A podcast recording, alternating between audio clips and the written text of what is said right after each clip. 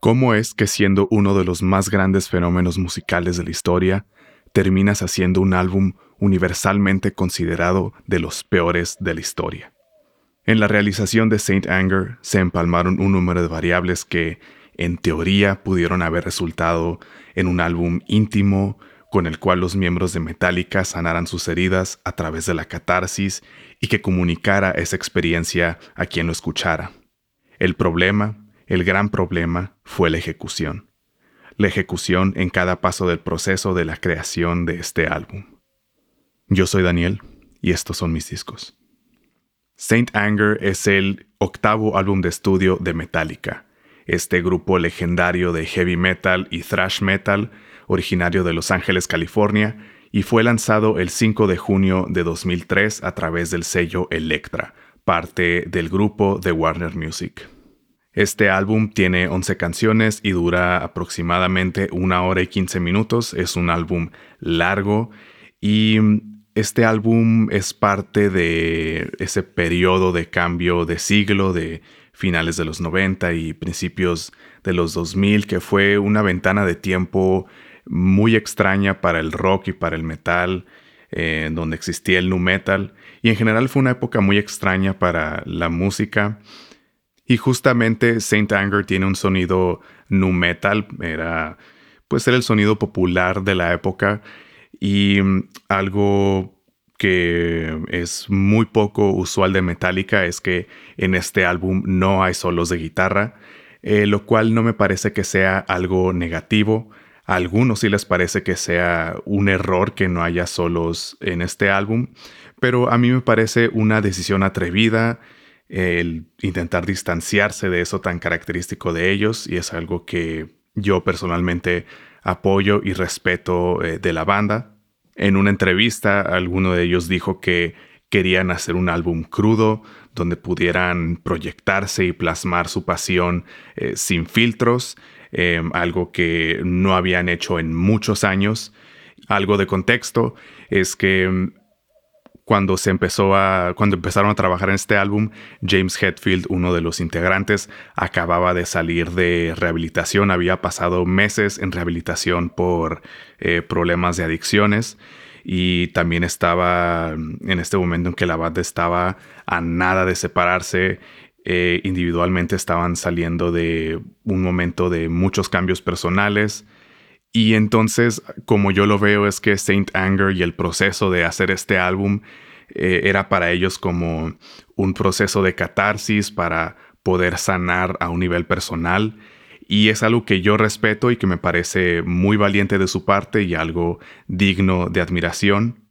Y creo que bajo esta premisa eh, era de esperarse que este álbum culminara en una gran obra de arte. En una entrevista que el productor dio para MTV, cuenta que parte de la idea de lograr un sonido crudo era tener la mínima intervención del productor. Querían que la banda sonara como si estuvieran tocando en su garage y por lo tanto no quisieron grabar muchos overdubs. Y por ejemplo, Hetfield por cuestiones personales no podía estar mucho tiempo en el estudio, entonces tenían pocas horas para trabajar con él y tenían poco tiempo para, eh, pues no podían hacer muchas tomas con él para eh, obtener una mejor interpretación de él, entonces tenían poco material del cual escoger. Y en general, por lo que cuenta, no quisieron grabar muchas tomas de nada. ¿Cuál es el resultado de todo esto? Pues que suenan como una muy mala banda de covers de Metallica. En Saint Anger no hay riffs memorables, de hecho no hay nada memorable dentro de este álbum, o por lo menos memorables para bien. Eh, las canciones se sienten mucho más largas de lo que en realidad son y se siente como, estoy seguro que todas podrían haber sido por lo menos por lo menos un minuto más cortas. Hay canciones que podrían ser todavía dos o tres minutos más cortas. Y el primer gran fallo de este álbum lo reveló el ingeniero digital que trabajó en este álbum, eh, Mike Gillis, em, y contó en una entrevista que ningún miembro de la banda entró al estudio eh, con algo escrito. No habían escrito ni un solo riff, ni una, ni una sola letra, nada Se metían al estudio y grababan sus sesiones de improvisación que duraban entre 8 y 9 horas. Después revisaban el material grabado, seleccionaban los fragmentos que les gustaban, hacían loops con esos fragmentos, hacían eh, bucles y a partir de eso componían las canciones. Esto puede explicar por qué las canciones son tan repetitivas, tan largas y tan aburridas. Pudieron haber agregado melodías secundarias, haber jugado con la armonización, tal vez algún detalle en la batería, cosas así espolvoreadas, por así decirlo, a lo largo de la canción. Lo que sea para darle matices y algo de interés a la música. Este álbum es terriblemente plano y ni hablar de las interpretaciones de James Hetfield que solamente diré que se nota que no hicieron muchas tomas con él en el estudio. Los integrantes de Metallica al momento en que se hizo este álbum eran eh, pues los que ya estaban desde hace rato, Lars Ulrich en la batería, James Hetfield en la voz y la guitarra rítmica y Kirk Hammett en la guitarra.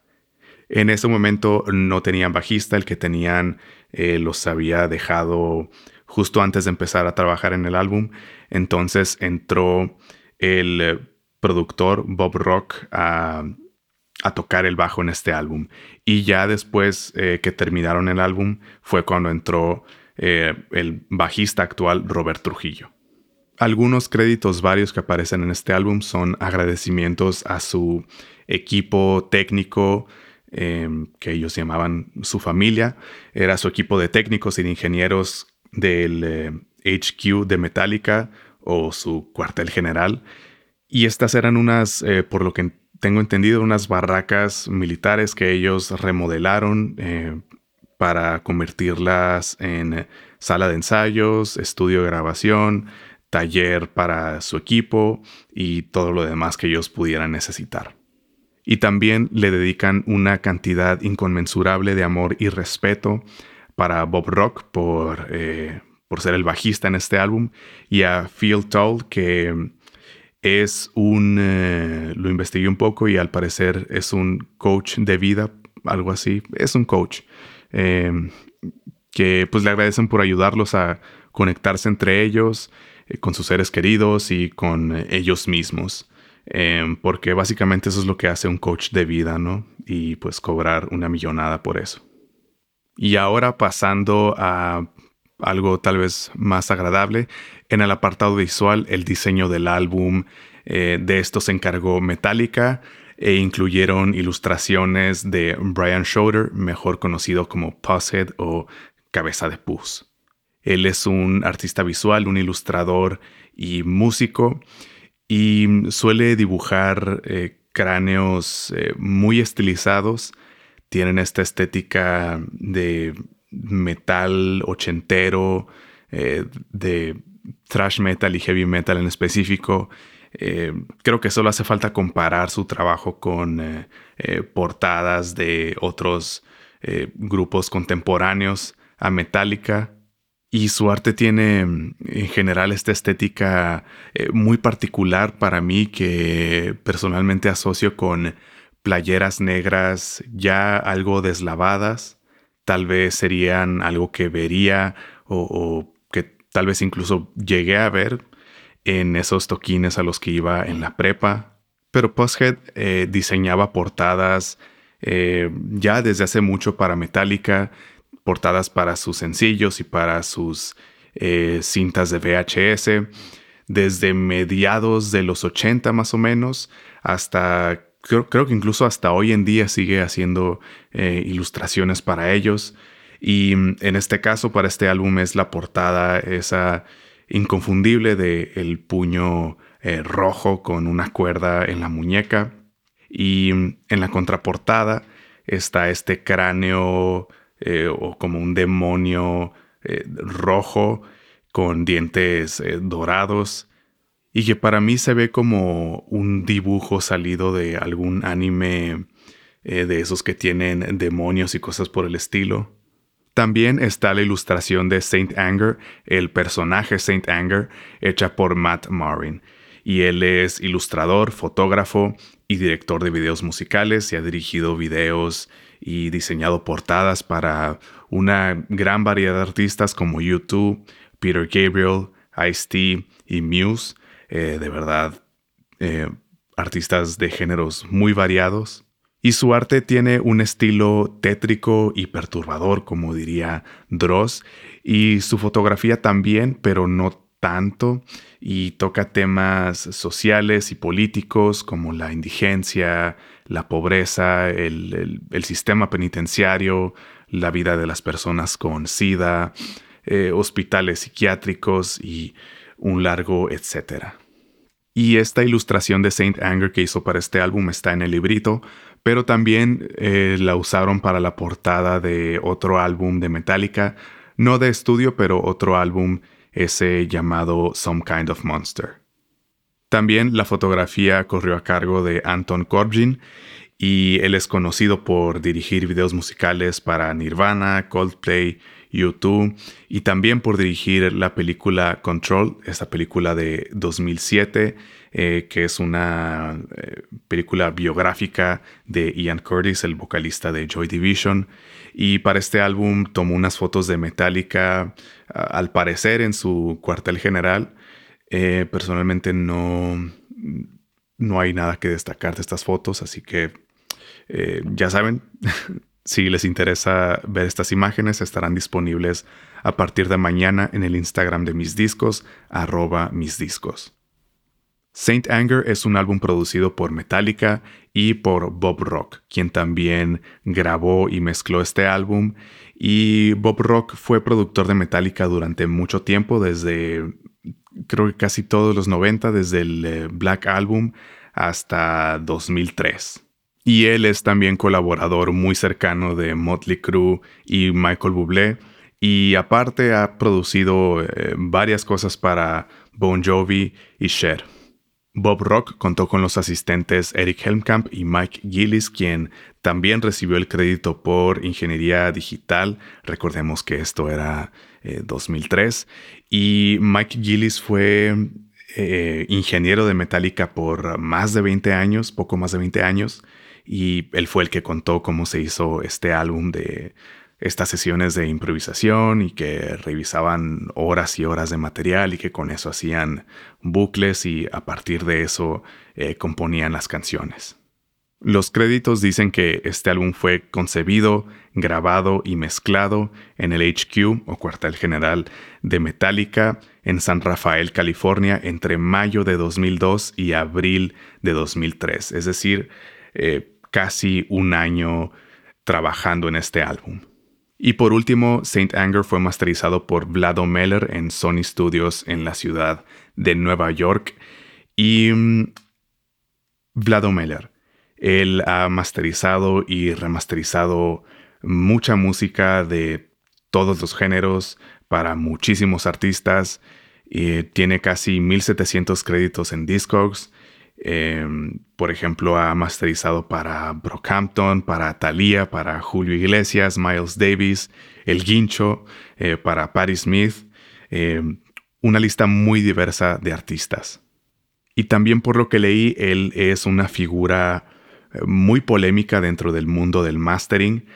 Ahora, para dar un poco de contexto, existe esto que se llama Loudness War o Guerra del Volumen y surgió a partir de la llegada del CD, que mm, gracias al CD, este formato digital, los ingenieros podían permitirse comprimir e, e, implementar otras técnicas para hacer que la música, para que todo suene o se perciba mucho más fuerte a costa del rango dinámico de la señal.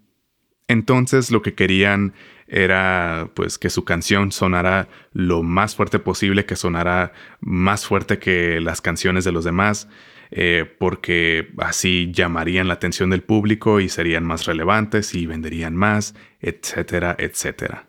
Pero cuando todo esto es llevado al extremo, eh, puede arruinar la música por completo, no importa qué tan buena sea. Y entonces, volviendo a Vlado Meller, a él se le acusa de ser uno de los principales culpables de llevar esto de la guerra del volumen al extremo. Al punto que algunos dicen que de plano evites lo que sea que él, que este ingeniero haya tocado. Aunque Él, Meller, se defiende argumentando que eh, los artistas y los productores y sus equipos, es decir, la gente que paga, eh, al final son ellos los que deciden cómo debe sonar la música y la gente que mezcla y que masteriza la música, pues eh, no les queda de otra más que, pues, hacer caso y obedecer porque les están pagando.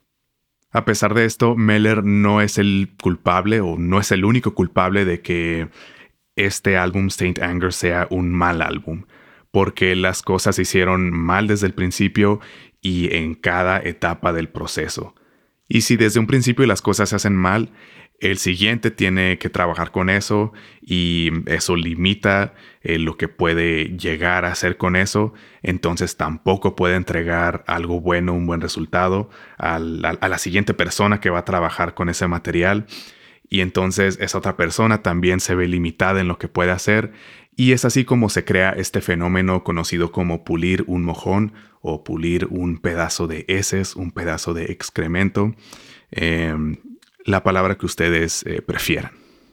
El sonido del álbum es tal vez su falla más grave, creo yo que si estuviera bien producido, bien grabado, bien mezclado y bien masterizado, es decir, si la parte técnica estuviera bien hecha, creo yo que podría llegar a ser un álbum decente. No un buen álbum, pero un álbum decente. La verdad, en, cuanto a composición y las letras y todo eso, eh, eh, eso de plano no se salva. Pero el solo encargarse de que eso estuviera bien hecho haría que este álbum sea por lo menos, por lo menos escuchable. La producción de Saint Anger es minimalista, por no decir que es austera, por no decir que es lánguida y que suena amateur. Eh, de verdad he escuchado demos que suenan mejor que esto. Y en este álbum se encuentra esa tarola, esa infame tarola de la batería de la que se ha hablado por eh, ya casi 20 años. Tiene esa resonancia que se vuelve muy, muy molesta eh, después de unos cuantos compases y en cuestión de minutos eh, se siente como un cincel que te está picando los tímpanos y a mí me ha empezado a doler la cabeza después de unas, de unas cuantas canciones, tal vez unas tres canciones. Este álbum no tiene bajo, y es como si parece que le hubieran quitado todas las frecuencias bajas y entonces no se escucha ni el bombo ni el bajo. Entonces cuando pierdes la contundencia del bombo, como que se la quieren, eh, eh, como que le quieren pasar esa responsabilidad, por así decirlo, a la tarola, la cual de por sí ya es molesta cuando intentan pasarle esta responsabilidad a la tarola se vuelve aún más molesta. Y con respecto al bajo, no me queda nada claro porque entraron en esta crisis de... Eh, se quedaron sin bajista justo antes de empezar a grabar este álbum, entonces tuvo que entrar el productor a salvar el día, pero al final ni siquiera se escucha el bajo en ninguna de las canciones, entonces se pudo haber ahorrado la molestia de tocar el bajo, ¿no? O entonces para qué entró. Y luego en este álbum no hay nada de rango dinámico, todo se escucha demasiado fuerte, pareciera como si en la masterización solamente le hubieran puesto un limitador y le hubieran subido la ganancia a tope a la señal y mm, no hay nada de profundidad en, el sonido, todo, eh, pues vuelvo a lo mismo, todo se escucha demasiado fuerte y mm, por esto se vuelve física y mentalmente agotador escuchar este álbum.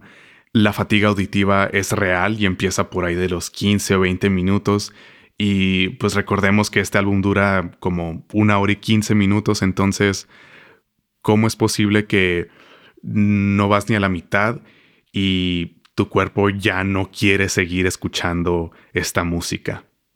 En cuanto a recepción comercial, este álbum recibió opiniones mixtas, aunque la verdad es que la mayoría de las opiniones son negativas y pues por lo que leí a uno que otro sí le gustó este álbum Saint Anger, pero de manera casi universal es considerado el peor álbum de la discografía de Metallica, tanto por el público como la crítica, y también es considerado eh, de los peores álbumes de la historia. Y aún así, En su momento estuvo en los primeros lugares de las listas en muchos países, vendió millones de copias en todo el mundo, eh, básicamente porque es metálica y a lo que sea que le pongas metálica ahí en el título, eh, es garantía de que se va a vender. Y pues obtuvo certificados de oro y platino y multiplatino en más de 20 países. Personalmente yo no recomiendo Saint Anger de Metallica. Eh, qué sorpresa, ¿no? Y es, es que... Es que es un álbum muy malo, tanto del punto de vista musical como desde el punto técnico. Las composiciones son malas, las letras son malas, está mal producido, está mal grabado, está mal mezclado, está mal masterizado. Y, o sea, es que en cada etapa de la realización de este álbum, la ejecución es pésima. Lo único que se salva es el apartado visual, que a mí personalmente no me encanta, pero en general me parece que está bien. Yo tengo una copia en CD que fue un regalo de cumpleaños hace unos 10 años más o menos, no recuerdo exactamente, eh, pero sí recuerdo que solamente lo escuché una vez y me causó indiferencia. No lo odié, pero tampoco me dieron ganas de volverlo a escuchar, entonces solamente lo escuché una vez. Tuvieron que pasar todos estos años para que lo volviera a escuchar, para escribir y hacer la investigación de este, eh, para este episodio. Y ahora ya con oídos más críticos y más eh, entrenados, eh, me di cuenta de lo malo que es. Y aún así creo que... aún así creo que lo recomendaría no por ser bueno, sino por el morbo. Me parece que este álbum es un ejemplo eh, muy detallado de todo lo que no debes hacer cuando quieres hacer música. Eh, y ojo, no, no es de esos casos que es tan malo que es bueno, para nada. Este álbum es tan malo que es muy malo. Pero fuera de todo eso y del morbo, la verdad es que Saint Anger es una lástima. Por un lado tenían los recursos para hacer todo lo que querían porque ya eran Metallica, tenían la infraestructura, tenían un equipo íntimo de personas con el cual trabajar, y tenían el dinero para hacer todo lo que querían. Y por otro lado tenían eh, una historia a nivel personal que podían usar para crear un álbum catártico que simbolizara su sanación personal. Y considerando todo lo que había pasado en sus vidas, como por ejemplo la rehabilitación de Hetfield y el esfuerzo que estaban haciendo individualmente por tener una mejor vida a nivel personal, el tener la intención de hacer lo que les gusta y disfrutar el proceso por encima de todo, tenían las condiciones para hacer una obra de arte que, si no necesariamente una gran obra de arte, por lo menos una significativa con un impacto, pero desafortunadamente terminó siendo el proyecto tal vez el más decepcionante y odiado del grupo. Muchas gracias por escuchar este episodio de mis discos. Nos escuchamos el próximo martes.